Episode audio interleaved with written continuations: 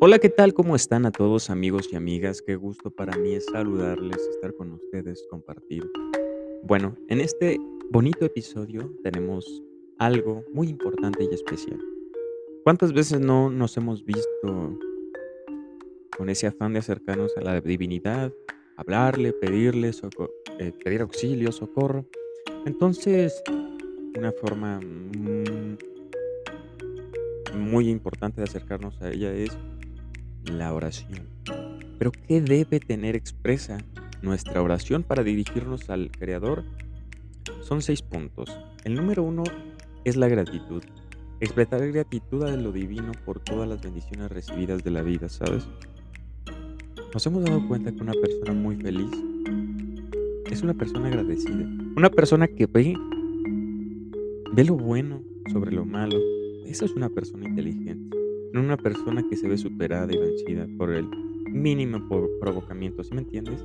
Sino se levanta estoica sobre todas las cosas con gratitud, porque él ve lo bueno y no lo malo, porque se enfoca, porque es inteligente, porque sabe que un pensamiento a la vez, porque sabe que si tiene el pensamiento de gratitud, un negativo pensamiento no, no puede existir. Entonces expresar gratitud, ¿ok? Número 2. La intención positiva. Incluir la intención positiva clara y específica sobre aquello que se desea manifestar o lograr. Se dice que nosotros debemos pensarlo con los ojos cerrados para manifestarlo, o sea, visualizarlo en nuestra imaginación, como si ya hubiese pasado. Eso nos genera una conexión, la ley de la atracción, ¿sabes? Pero cuando estamos con los ojos cerrados, se desactivan nuestros cinco sentidos y conectamos con lo divino, ¿sabes? Trata de meditar, trata de hacer ejercicios de respiración y siempre que puedas hablar con la divinidad, cierra los ojos. Recuerda que el juntar tus dos manos, el poner una encima de la otra, eh, hace que el rigor se vaya, ¿sabes? Bueno, eso dicen los cabalistas. Que no es lo mismo hablar de pie, sentado, con, los ojos, con las manos juntas, ¿entiendes? Bueno, entonces, juntar las manos es clemencia y rigor.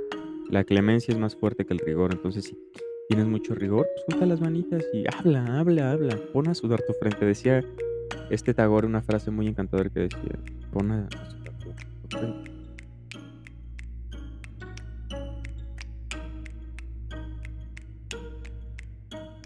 Entonces, también el número tres es la conexión con lo divino, reconocer la presencia y el poder divino en nuestra vida y solicitar su guía y apoyo. Bueno, una vez que nosotros hablemos con la divinidad, imaginemos que está aquí enfrente de nosotros y le externamos toda nuestra vida, nuestros pensamientos, cómo nos sentimos, perfecto. Humildad. Número 4. Reconocer nuestras limitaciones y depender de la ayuda y orientación divina para alcanzar nuestro objetivo. Recuerda que no hay nada más fuera del Creador. Entonces, bien y mal, tú tienes que reconocer que es una prueba para ti y trabajar con las mejor de las disposiciones para mantener esa fe, ¿sabes? Esa fuerza, esa energía.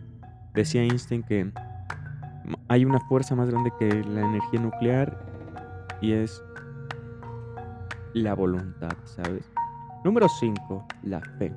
Mantener la confianza y la creencia en la capacidad de que lo divino, en, lo divino para responder a nuestras oraciones y satisfacer nuestras necesidades. Imagínate y agradece que ya te lo han dado, ¿sabes?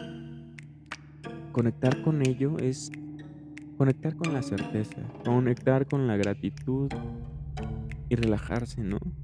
¿Sabes? Sentir que todo va marchando bien y que todo se va a arreglar y que todo va a concluir en, en algo mejor, ¿sabes? Pero bueno, esto ha sido todo. Toma lo más necesario, pertinente u oportuno según convenga tu criterio. Puntúa este bonito podcast con 5 estrellas y te veo en mi Instagram que te dejo aquí en la descripción de este podcast. Que tengas un buen día, te mando un abrazo, échale ganas.